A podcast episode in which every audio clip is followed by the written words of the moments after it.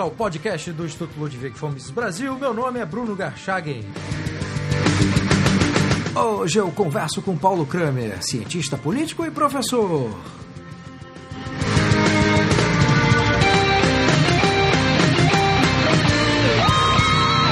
Seja muito bem-vindo, professor Paulo Kramer. Muito obrigado, Bruno. Prazer estar aqui, viu? Sou, sou seu fã e seu leitor. É recíproco, professor. professor, uh, recentemente o professor lançou o livro Cinco Ensaios de Política, Liberalismo, Conservadorismo e Neoconservadorismo. Nesse livro, o senhor aponta as principais características conceituais e de prática política de cada uma dessas correntes do pensamento, né, e em países diferentes. Então eu queria começar esta entrevista, professor, perguntando qual é a concepção de liberdade de cada uma dessas correntes, né? liberalismo, conservadorismo e neoconservadorismo, concepção principal, é, e no que essa concepção de liberdade, em que ponto que elas convergem? Ah, perfeito. Uma ótima e desafiadora pergunta. Bom, é, eu acho que, antes de mais nada, é, o, que, o que me fez, qual foi a convergência né, que eu percebi entre, essa, entre essas correntes? Bom, o, o, no caso do, do neoconservadorismo, até como, como o nome já indica, né, é, é um spin-off né, mais recente, mais novo, e, e, é uma combinação interessante que eu vejo ali entre liberalismo e conservadorismo. Né?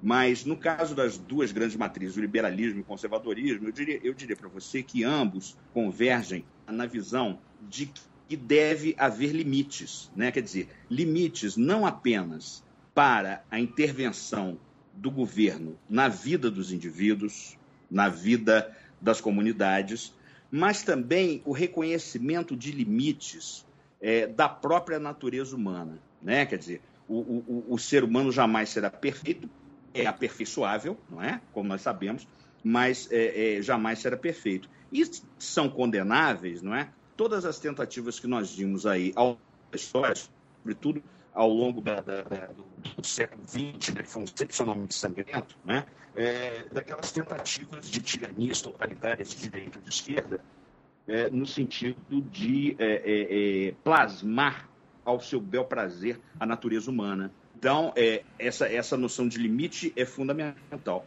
E eu acho que em torno disso, né, quer dizer, se articulam aí as ideias de, de, de liberdade. Não é? Quer dizer, o homem é um agente livre, né? Existe, e eu acho que isso é outra, é outra questão aí filosófica, até metafísica, se a gente quiser usar essa palavra, de convergência entre o liberalismo e o, e o, e o conservadorismo, existe uma, existe uma realidade objetiva, né, Bruno? Quer dizer, o que, que eu quero dizer com isso?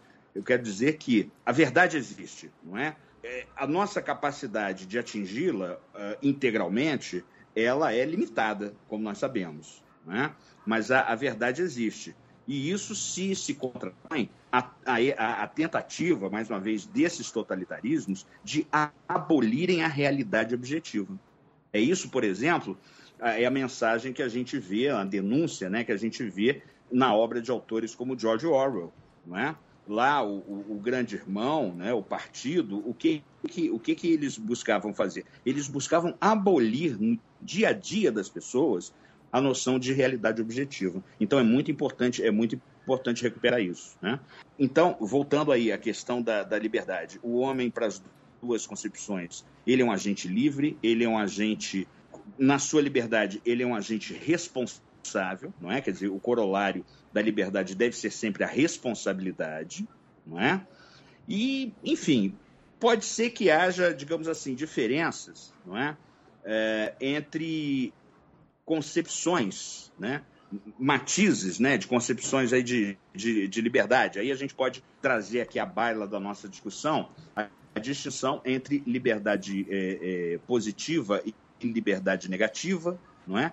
Do, de, de autores liberais como o, no século no século XIX o Benjamin Constant de Rebeck, né? e no século XX o grande Isaiah Berlin, uma liberdade que é a liberdade de você receber um mínimo de interferência do, do, do, Estado, mínimo de interferência do governo, né, naquilo que é estritamente necessário para que cada, um, cada, cada indivíduo possa seguir legitimamente o seu projeto de vida, não é?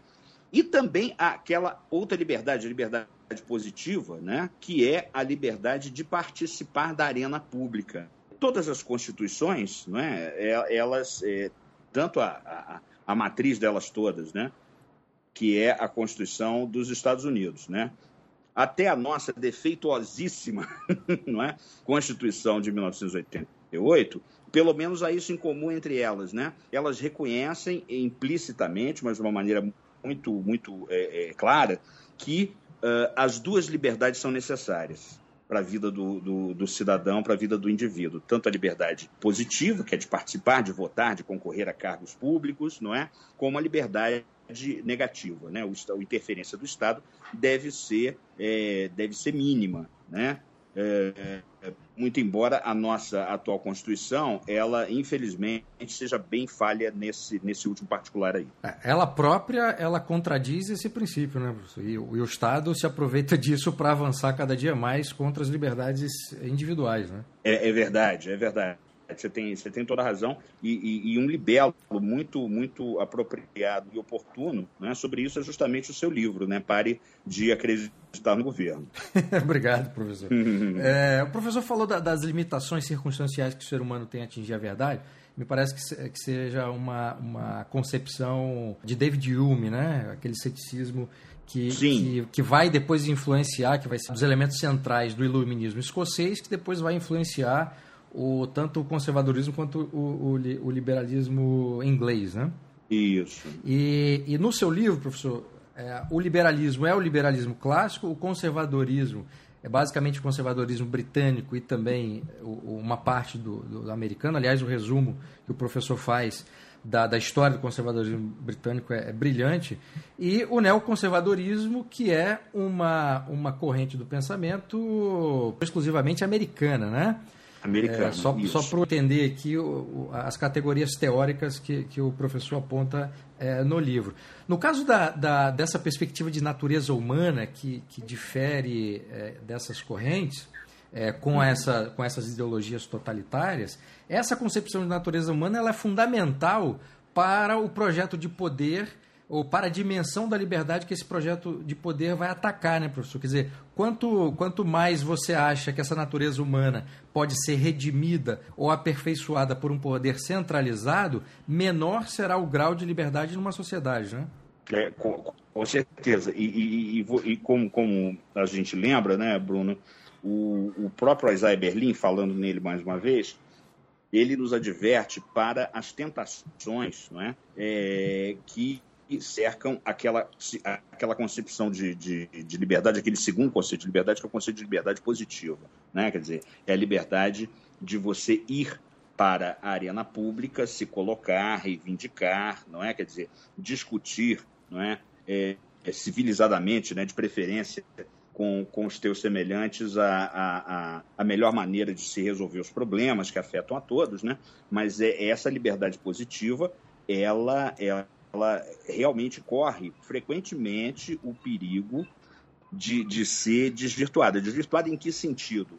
No sentido de que uma parcela né, é, que se auto, é, é, digamos assim, se, se, se autonomia como, como vanguarda da sociedade, né, como representante daquilo que a sociedade tem de melhor, é, impor pautas de comportamento na vida pública para o, para o restante da, da população. Né? Quer dizer, é, o indivíduo, mas o indivíduo aperfeiçoado, é o indivíduo aperfeiçoado, quer dizer, aperfeiçoado na concepção dessas elites. Né? Isso daí remonta é, a uma série de, de, de autores do, do, passado, mas eu chamaria é, atenção principalmente para aquele que eu acho, não é? e a minha, a minha visão é apenas uma das visões aí correntes sobre, sobre o assunto, tem gente que acha o oposto, né? mas eu, pelo menos, vejo o Jean-Jacques Rousseau como um grande inimigo da liberdade humana. Por quê? Porque o Rousseau, o Rousseau, ele, quando pensava no, no cidadão, quando ele pensava no indivíduo, ele é, é, projetava é, nessa imagem de indivíduo, nessa imagem de cidadão, a sua, a sua visão, a sua fantasia né, de um cidadão em tempo integral, que não tem família, que não tem interesse particular, não é?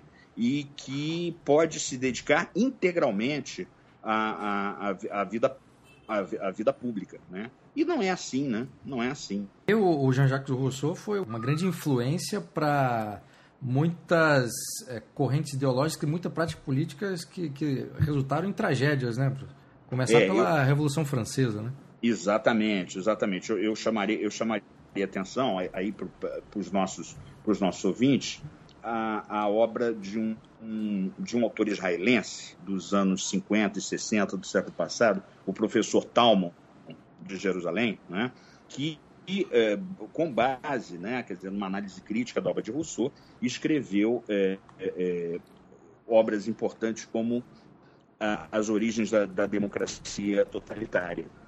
Né? Ele mostra que você pode é, realmente uma, uma, contradição total existe entre liberalismo e, e, e, totalitarismo, mas não necessariamente e infelizmente entre democracia e totalitarismo.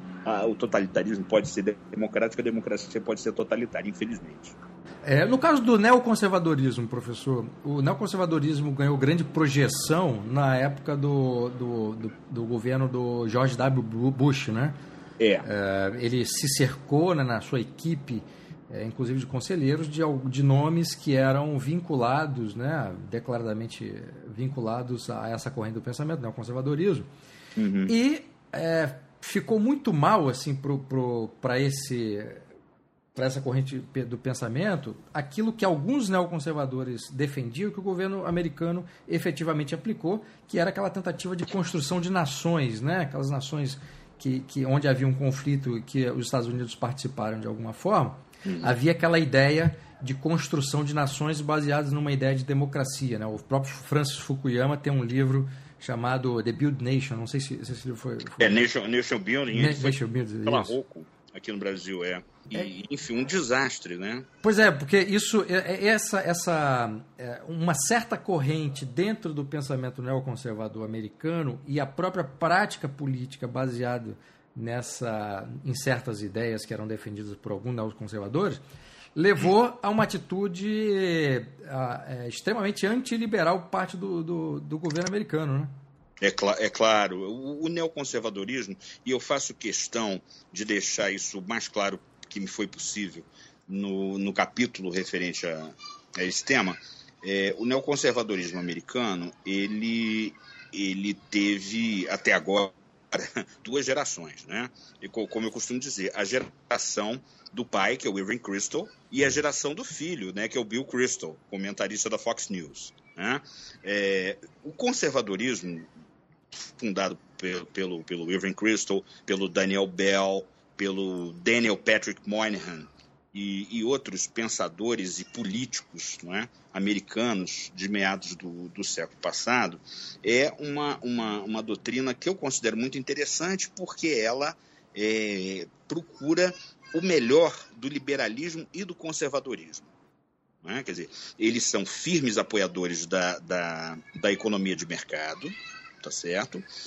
E, ao mesmo tempo, como, como conservadores, eles dão valor a essa questão dos limites da, da, da perfectibilidade humana, da tradição como um guia, não é, importante para as pessoas no seu do seu dia a dia e como proteção, não é, contra é, é, é regimes intrusivos que querem acabar com todas as tradições, né, e, e, e, em acabando com as tradições e com as instituições ligadas a essas tradições transformam, não é, a sociedade numa massa informe de indivíduos a ser plasmada, né, pelas loucuras ideológicas deles, né. E, e eu acho que é uma, é uma síntese muito interessante. E a isso eles acrescentam não é?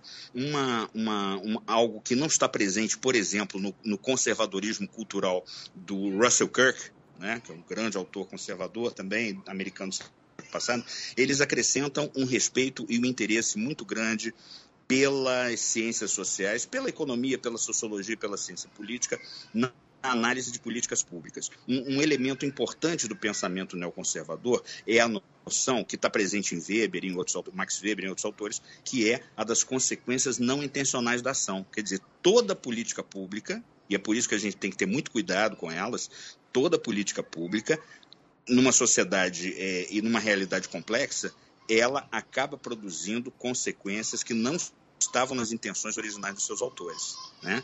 Então, é, é, é esse digamos assim, é, esse, essa, estudar isso né, é, é, é, é a agenda principal do, da tribuna que o Irving Kristol e seus companheiros, né, nos anos 60, é, construíram para divulgar essa plataforma, esse pensamento neoconservador, que é a revista The Public Interest, né, que teve edições ininterruptas durante 40 anos, exatos 40 anos, de 1965 a, a, a 2005.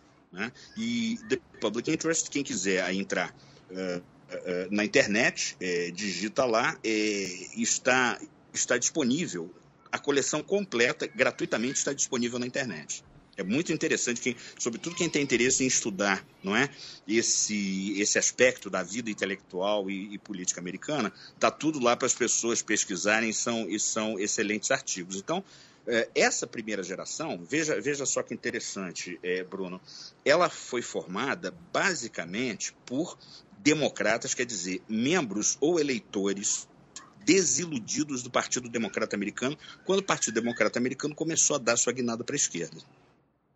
Tá? É, esse pessoal votou, eu acredito que muitos deles tenham votado no Partido Democrata até a eleição de 68, que o candidato derrotado dos democratas foi o, o, o vice-presidente do Lyndon Johnson, o Hubert Humphrey, né, que tinha sido um, um, um, senador por Minnesota, ligado ao New Deal, né? E uh, mas certamente não votaram, e muitos até eu acho que por conta disso saíram do partido, quando na eleição de 72 Uh, uh, o establishment democrata foi invadido pela esquerda com a candidatura do senador de Dakota do Norte, que é o George McGovern, que aí já era uma, já era uma, uma, uma, uma, agenda liberal, no mau sentido da palavra liberal que os americanos dão, né? quer dizer, de esquerda. Né? Agora, essa geração, é, essa primeira geração, ela não, ela não tinha, ou por outra, ela se abstinha de comentar nas páginas de public interest de outros, de outros outlets, né, eles se abstinham de comentar questões de política externa americana. Por quê? Porque na época rolava a guerra do Vietnã e a, não havia, mesmo entre os fundadores de public interest, um consenso né, sobre se a intervenção americana no Vietnã era algo correto ou não. Então, eles, eles dedicaram todo o, seu, todo o seu foco, toda a sua energia né, para fazer uma análise crítica das políticas públicas da chamada grande sociedade, não é? que era a plataforma do, do, do presidente Lyndon Johnson, né? quer dizer, a expansão do welfare state. Né? E aí os neoconservadores justamente te, é, procuravam mostrar, olha, as intenções podem ser boas, mas os resultados nem sempre são bons. Né? Vejam, por exemplo, o caso daquela política né, que que, que na reforma do, do de welfare, né, na reforma da Seguridade Social do presidente Bill Clinton, é, isso, foi, isso foi corrigido. Não é? Mas durante, durante décadas, né? Quer dizer, uma, uma, das políticas aí dessa grande sociedade foi o AFDC, Aid for Families with Dependent Children, uma espécie de Bolsa Família, não é?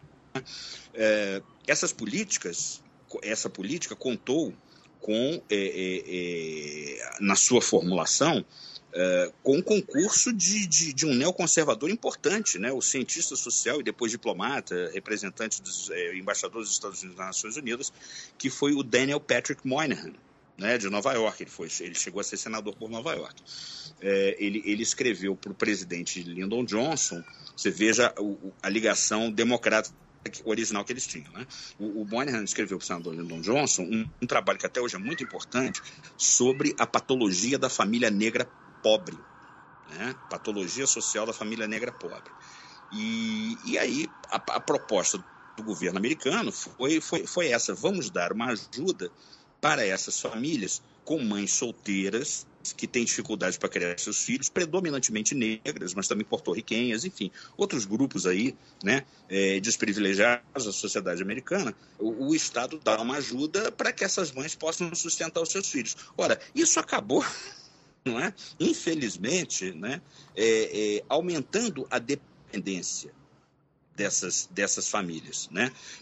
Mas é, acendeu um sinal verde total para aqueles pais irresponsáveis daquela, daquelas crianças agirem de forma mais irresponsável ainda, porque, olha, pensava um desses pais, né, podia pensar um desses pais, olha, mesmo que eu, que, eu, que eu tenha filho com essa mulher e depois eu abandone, vai vir o Estado para bancar essa, essa criança. Né?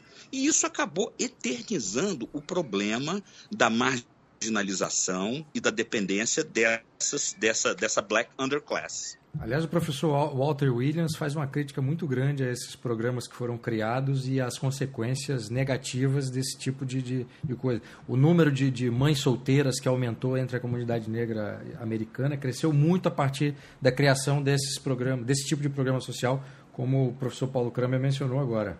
É, ver, é, verdade, Bruno. E nas páginas do Public Interest, dessa revista, ao longo aí das décadas, é, a gente vai encontrar é, é análises muito precisas, né? inclusive utilizando um instrumental de metodologia quantitativa, né? avaliando essas políticas públicas naquilo que elas têm de positivo, mas também e, sobretudo, naquilo que elas têm de negativo. Agora, veja só que coisa interessante. A primeira geração, como nós falamos aqui, de neoconservadores, não se interessava ou procurava procurava não discutir né, é, política externa entre si. Né? Ora, a ênfase da segunda geração né, é praticamente toda a política externa. Exato. É?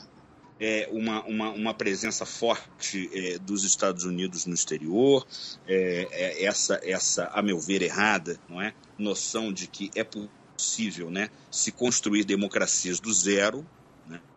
Isso, veja, é, é, esse, essa, essa fé cega né, na capacidade de, da noite para o dia, você transformar uma, uma sociedade tribal numa sociedade democrática, tem muito pouco a ver com conservadorismo, né? Respeita as tradições, né? Quer dizer, o conservadorismo, como, como eu, eu, eu, eu procuro mostrar nas, nas páginas aí do meu livro, o conservadorismo não é um sinônimo de reacionarismo nem de mobilismo. Né? O próprio pai do conservadorismo moderno, né? o irlandês, o escritor irlandês e parlamentar militar é, é, irlandês é, Edmund Burke, né, dizia que a sociedade, o Estado, né, que é incapaz de se reformar quando necessário, é incapaz de sobreviver. Mas aí não é reforma pela reforma, né, Bruno? Exatamente. Na, na verdade, então, então esse eu, eu acho que essa, na minha, na minha opinião, pessoal, essa segunda geração se perdeu completamente, desbaratou a herança intelectual da primeira geração, né?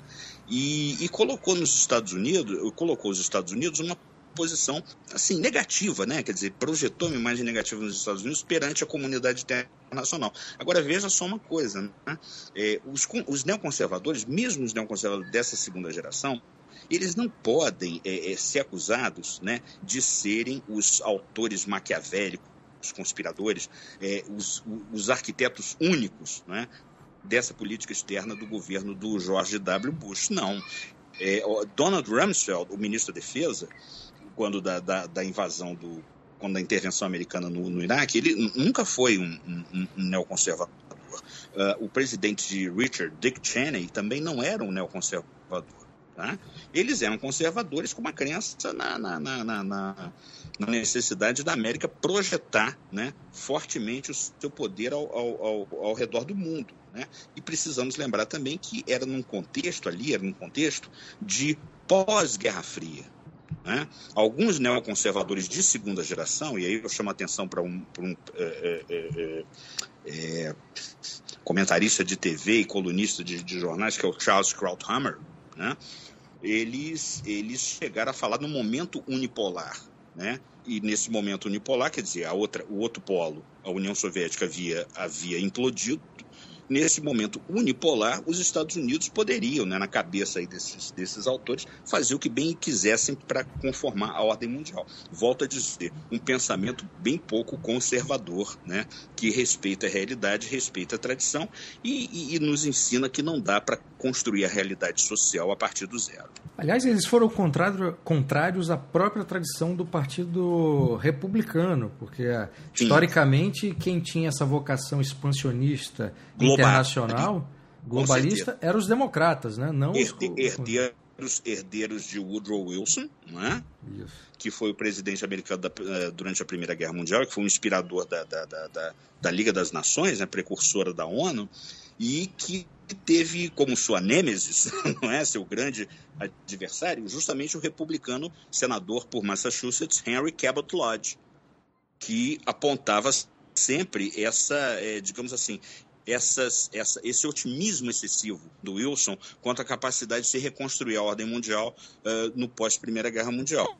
E, e, e, e, eu acho que o Henry Cabot Lodge se provou certo, afinal, né? Porque a Primeira Guerra Mundial lançou as sementes da Segunda, né? e os Estados Unidos não, não, não, não podiam fazer muito para evitar o que aconteceu. Agora, professor, falando então início do século XX, é, é o momento nos Estados Unidos que se dá a mudança né, da palavra liberalismo, que até então significava liberalismo clássico, como, continua sendo na Europa e aqui no Brasil. Né, nós usamos liberalismo significando né, com o significado de liberalismo clássico. E nos Estados Unidos, no início do século XX, há essa mudança por, em virtude de uma apropriação né, da, da, da esquerda americana pela palavra. Quer dizer, se apropriaram dessa palavra e a palavra liberalismo no, no, nos Estados Unidos passou a, a identificar o esquerdismo. Né?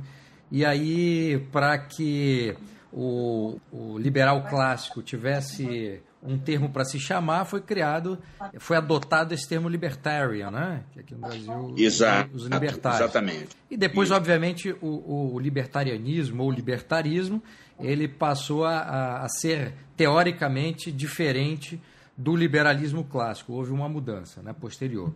É, então, o, o, que eu queria saber é assim, o, o que, que acontece na, ali na história americana que o liberalismo clássico, ele depois, é, pelo menos a palavra, ela é apropriada pela esquerda e liberalismo passa a ser outra coisa que não aquilo que nós conhecemos. É, isso, isso é uma... Essa, essa genealogia das palavras, né, das etimologias, é realmente um, um assunto interessante, praticamente inesgotável, né, na, na, história, na história das ideias. Olha, é, eu, eu, já, eu já li algumas interpretações até bastante engenhosas né, sobre essa transformação. Uma delas é de que no próprio liberalismo clássico, sobretudo no liberalismo lockeano, né, do John Locke, né, é, haveria, digamos assim, uma abertura, tá, uma possibilidade, uma virtualidade daquilo ali degenerar nesse liberalismo progressivista. E você note que mais recentemente, sobretudo durante o governo Obama, você vê que o liberal no sentido de esquerda ficou um rótulo é, é, é, tão tão vilificado, tão vilipendiado no léxico político americano, que, que, que mais recentemente eles estão preferindo serem chamados de progressivistas, de progressives na é verdade? Então veja, o que que, o que que alguns autores, alguns comentadores né, da, da filosofia política dizem? Que no próprio Locke, na concepção lockeana de construção de um governo civil, né, a partir de um estado de natureza, haveria já essa semente, haveria já esse germe de construtivismo, como diz o, o, o Hayek. Você está entendendo? Quer dizer, não é, não é algo que que se sedimenta ao longo dos séculos através da tradição, né, como, como ensina o Edmund Burke, né, mas é, é algo é, construído deliberadamente. Né, e, e, e, a partir disso você tem, então, quer dizer, essa, essa virtualidade aí se desenvolvendo né, no contexto político, você tem, então, é, é, alguns autores que se clamam liberais né, é, é, pelo, pelo pior dos motivos que é esse aí. Né? Quer dizer, vamos, com nossas políticas públicas iluminadas, né, mudar inteiramente a face da sociedade de uma vez só. Entendi. Aliás, o, o, o, as ideias do, do, John Locke têm um aspecto interessante, porque eu vou me valer de uma citação do professor Anthony Quinton, é, claro. quando ele diz que as ideias de Locke na França tiveram um efeito similar ao do álcool em estômago vazio. Então ele explicava ali, enquanto que as ideias de Locke é, fundamentaram uma revolução conservadora na Inglaterra, na França provocaram uma mudança radical da sociedade. Quer dizer, são dois, dois, aspectos diversos de, uma, de um mesmo autor e de uma mesma ideia, né? São, do, são, dois, são dois iluminismos, né? Quer dizer, a gente não pode, a gente não pode esquecer a influência que não apenas a common law, a tradição da common law inglesa, como também autores como Locke, autores ingleses como Locke, tiveram sobre o pensamento de eh, liberais, ou, ou, às vezes de não tão liberais assim na França. Né? Nós sabemos que o Montesquieu, um grande autor liberal, né? ele era fascinado não é, com o caso inglês. Não é? Quer dizer, e foi inclusive inspirado no caso inglês que ele formulou a sua teoria de separação dos poderes. Né? É, havia um, um intercâmbio interessante é, no, no, final do século XVII e durante boa parte do século XVIII entre intelectuais é, é, britânicos né, e intelectuais é, franceses. É, é, preciso lembrar que durante o exílio da, do rei da Inglaterra, o, o, o, Thomas Hobbes morou na França, David Hume também passou longos períodos na França, não é? chegou a ser o protetor não é? Do chegou a ajudar muito o Jean-Jacques Rousseau, que depois é, é, o pagou na, na, na, mais ingrata das moedas, falando mal do, do, do Hume, né, etc. Né? O Rousseau, o Rousseau era, um, era, um, era um perturbado, não é? E aí, perturbado. E, e, e eu acho que principalmente, né, é, é, é estudando a biografia de, de pensadores como, como Rousseau, que autores conservadores, né, como o Eric Feglin, autor de Ordem História e outros livros agora que, que felizmente começam a ser publicados aqui no Brasil, sobretudo pela E Realizações, né, é, eles, eles percebem não é, nesse pensamento revolucionário moderno não é, um indicador forte de perturbação mental. Essas pessoas são mentalmente perturbadas, são espíritos doentes. Não, aí não é, não é nenhum recurso a nenhuma psicanálise barata, nada disso não. Não é? Quer dizer, é uma, é, uma, é uma discussão filosófica de uma doença espiritual. No caso do Rousseau, essa, dessa doença espiritual, ao mesmo tempo que e é vítima, né, ele também vai ser um, um, um, um multiplicador dessa doença no, nos séculos seguintes. Professor, é, voltando aí ao, ao, ao, aspecto geral né, do seu livro, eu queria saber em que sentido que essa apresentação teórica que o senhor faz no livro pode nos ajudar, quer dizer, ajudar nós brasileiros, neste momento bastante especial da nossa história. A gente tem vivido, eu acho que um período de transição, né? muita gente tem descoberto novas ideias, especialmente por, ou por uma desilusão com o governo ou porque viu o tamanho da encrenca que é nós termos um, um, um Estado tão intervencionista, com tanto poder. Enfim, Sim. as razões são várias, mas uma parcela da sociedade brasileira descobriu que o problema existe, tem procurado explicações e, ao procurar explicações, tem descoberto as ideias liberais, conservadoras da escola austríaca, etc. Então, é, em que sentido que, que o professor acha que esse seu livro pode nos ajudar então, neste momento? Bom, eu, eu espero sinceramente que dê alguma contribuição nos limites aí da, da, da, da minha, da minha capacidade, né? Mas eu, eu, eu diria a você, é, que inclusive o, o momento em que meu livro foi lançado, né, ele ele corresponde justamente a isso que você falou, a essa desilusão de muitas pessoas com as ideias de esquerda colocadas em prática é, pelo, pelos governos do, do, Partido dos Trabalhadores, não é? E é, é, é, é enfim, existe um, um, um, clima intelectual e de opinião pública mais propício à, à, à, discussão dessas ideias e dessas, e dessas alternativas. Né? É importante a gente lembrar que o liberalismo, o, o liberal conservadorismo, né? que, que, que eu acho que é uma, é uma síntese interessante, é, ele, ele é um antídoto importante né? contra uma tendência é, política e social é, da nossa história, que é o patrimonialismo, né? e, e que o PT só fez agravar. Né?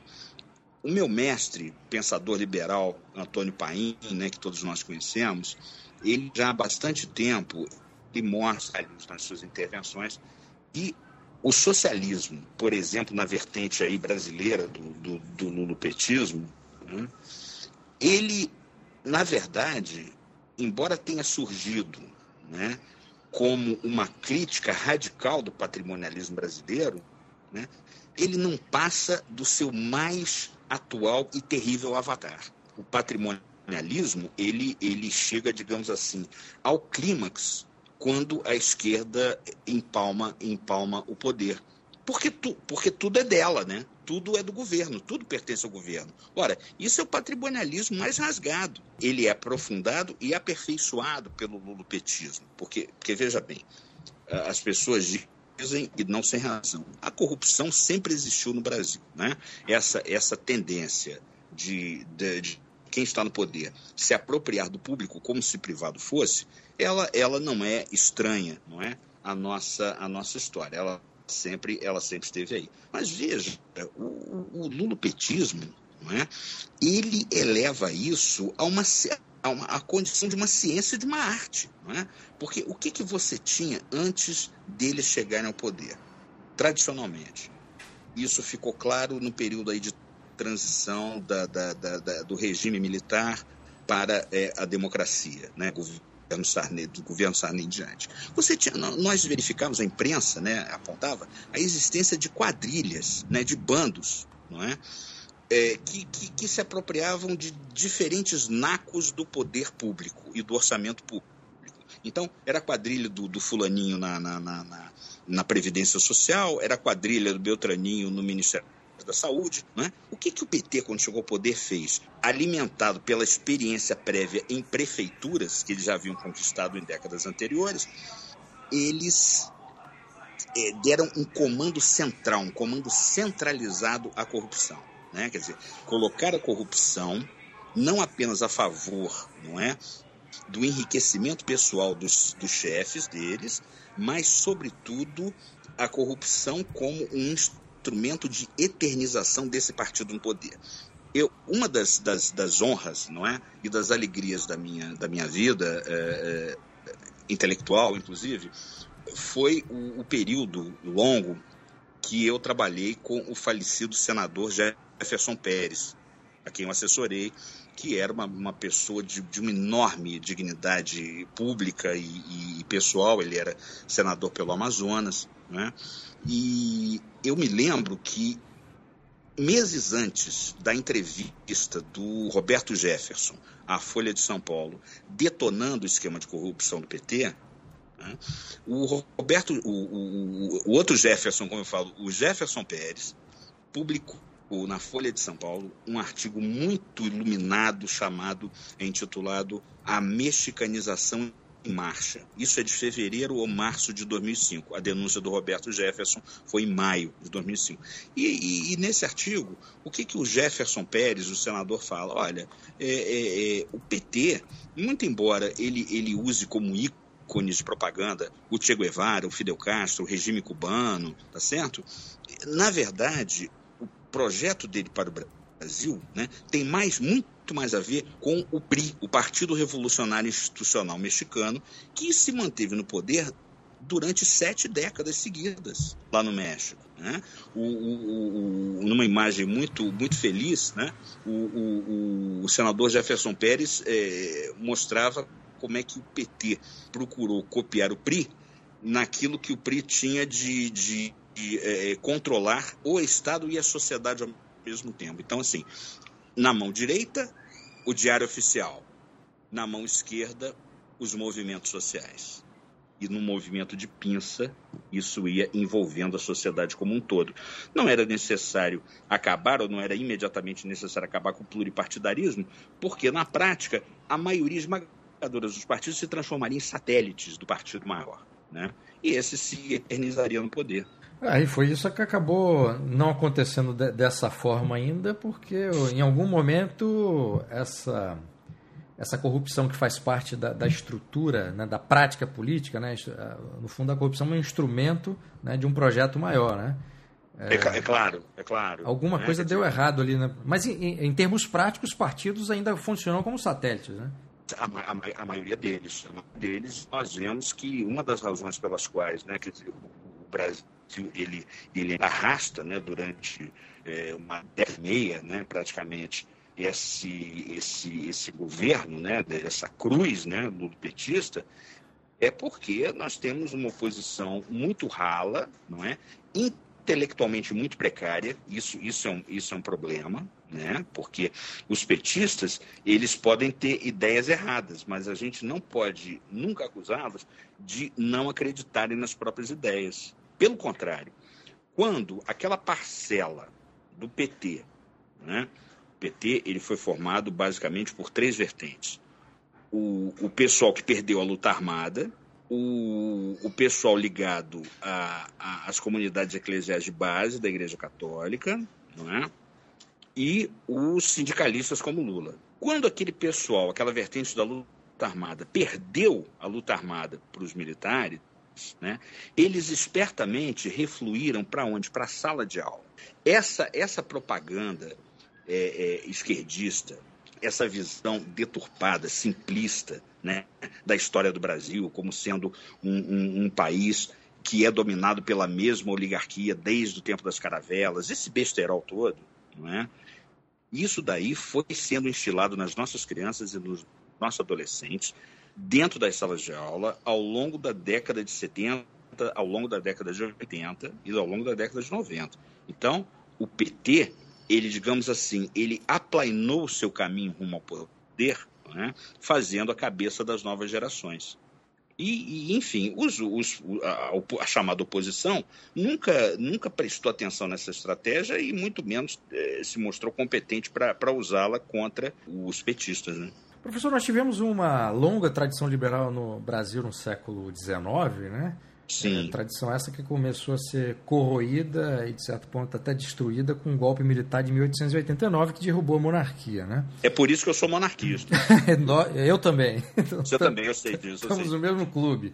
E é. eu acho que aquilo que ainda tinha restado de uma certa elite monárquica que, ainda era liberal e que tinha deixado alguma semente, como Rui Barbosa, como Campos Salles, Rodrigues Alves, enfim é, essa herança é, que, que eles mantiveram ainda é, na República Velha, acho que recebeu a pá de cal ali com o golpe de 1930. E aí teve aí um grande ato, tivemos grandes liberais nesse ato, mas não de forma articulada, e poder político deixou de ter e não teve mais nada parecido com, com o que tínhamos na, no século XIX durante o Império.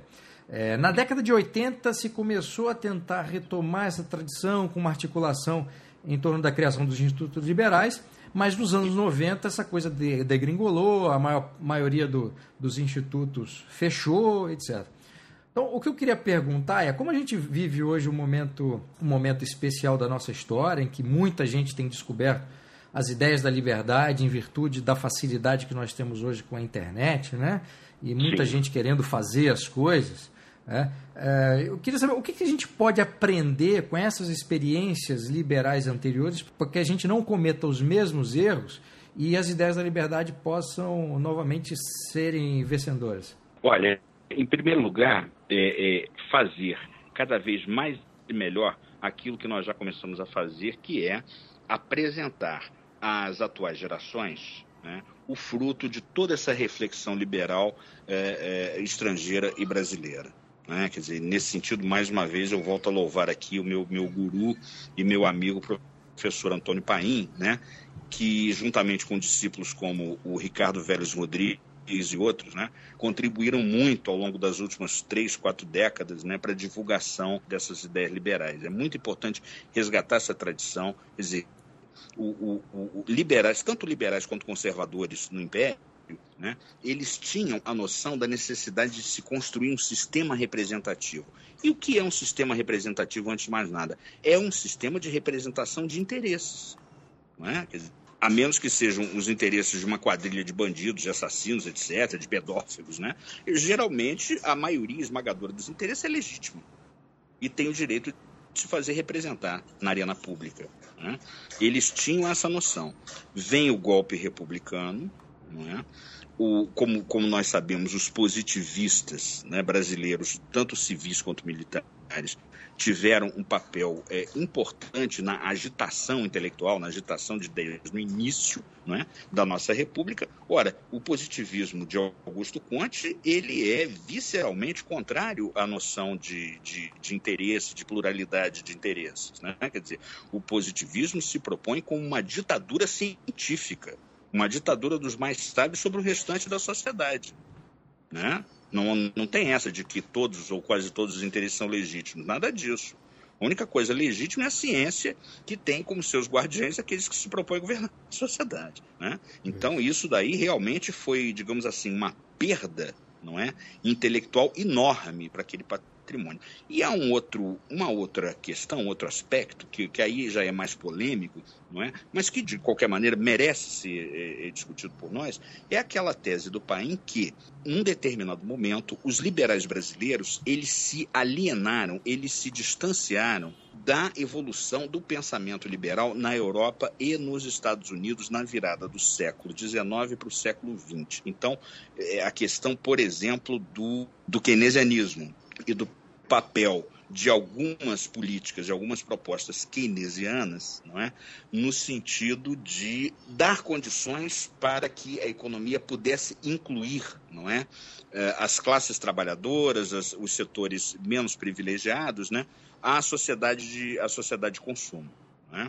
A gente sabe que as ideias do, do, do, Keynes, elas hoje em dia são muito criticadas né? pelas, pelas vertentes liberais e, e conservadoras, e, e o próprio Paim é, reconhece que o, o, o, à medida em que os instrumentos de informação vão se difundindo, vão se democratizando na sociedade, né, essas políticas keynesianas vão perdendo a sua eficácia. Né? Quer dizer, o Keynes e, e os seguidores imediatos do Keynes, né, eles podiam se arvorar naquela posição de grandes planejadores da demanda do aumento da demanda agregada, no tempo que praticamente era só o governo que monopolizava essas informações. Hoje, muitas empresas têm seus consultores econômicos, o cidadão comum tem acesso à imprensa eh, econômica e financeira, né? e aí eh, surge a questão da, da, da, anulação das políticas keynesianas pelas eh, próprias expectativas racionais dos atores, né? Quer dizer,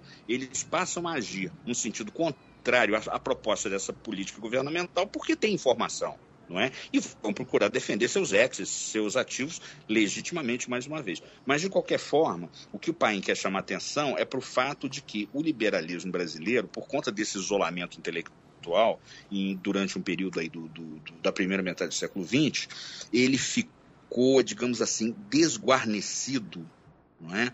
na discussão da chamada questão social. Tá? Ele não tinha propostas e foi muito fácil para os seus inimigos positivistas, precisamos lembrar que a forte herança positivista do positivismo gaúcho castilhista sobre Getúlio Vargas, né?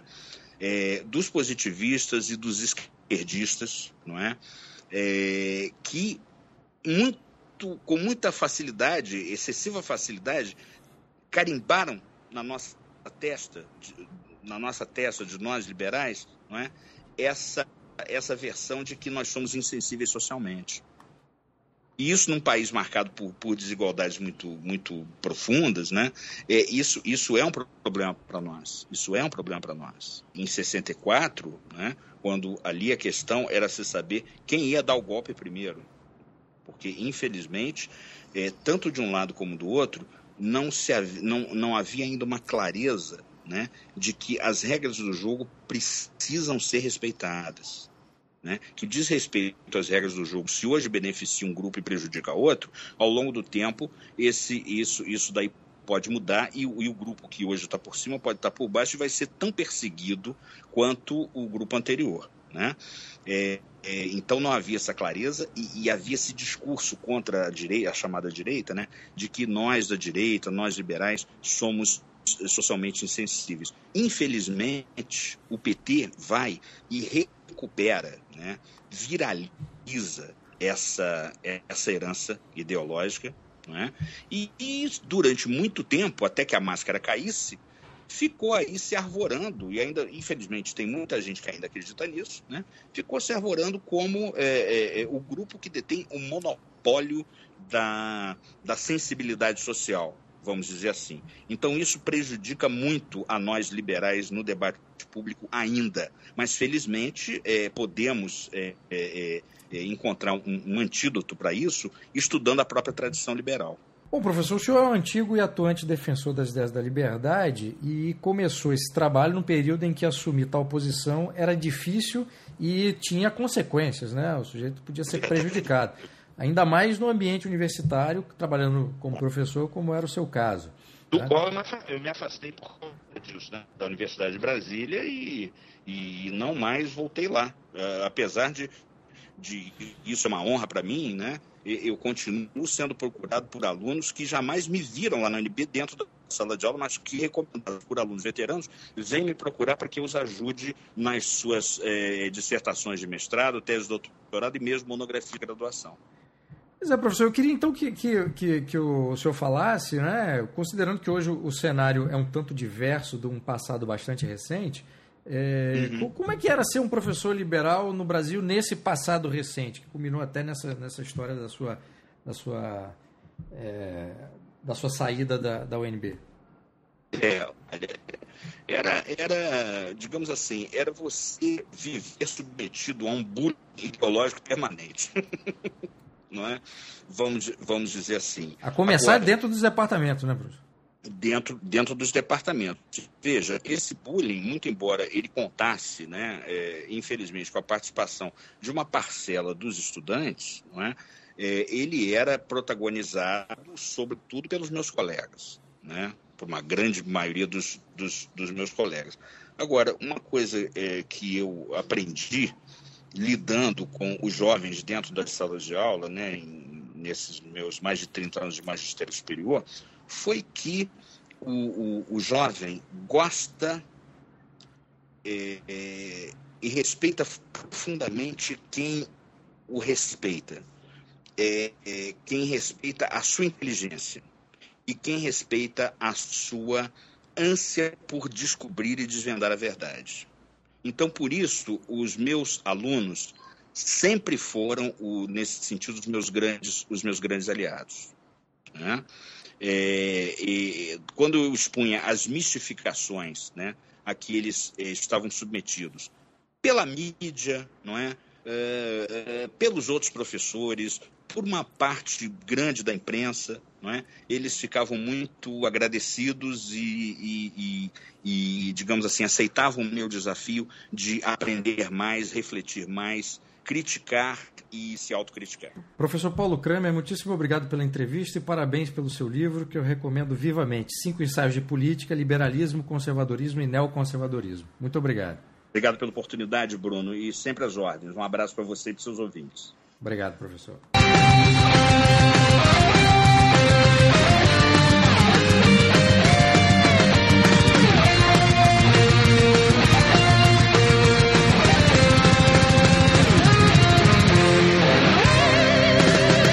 Este foi o podcast do Instituto Ludwig Gomes Brasil. Meu nome é Bruno Garchagen.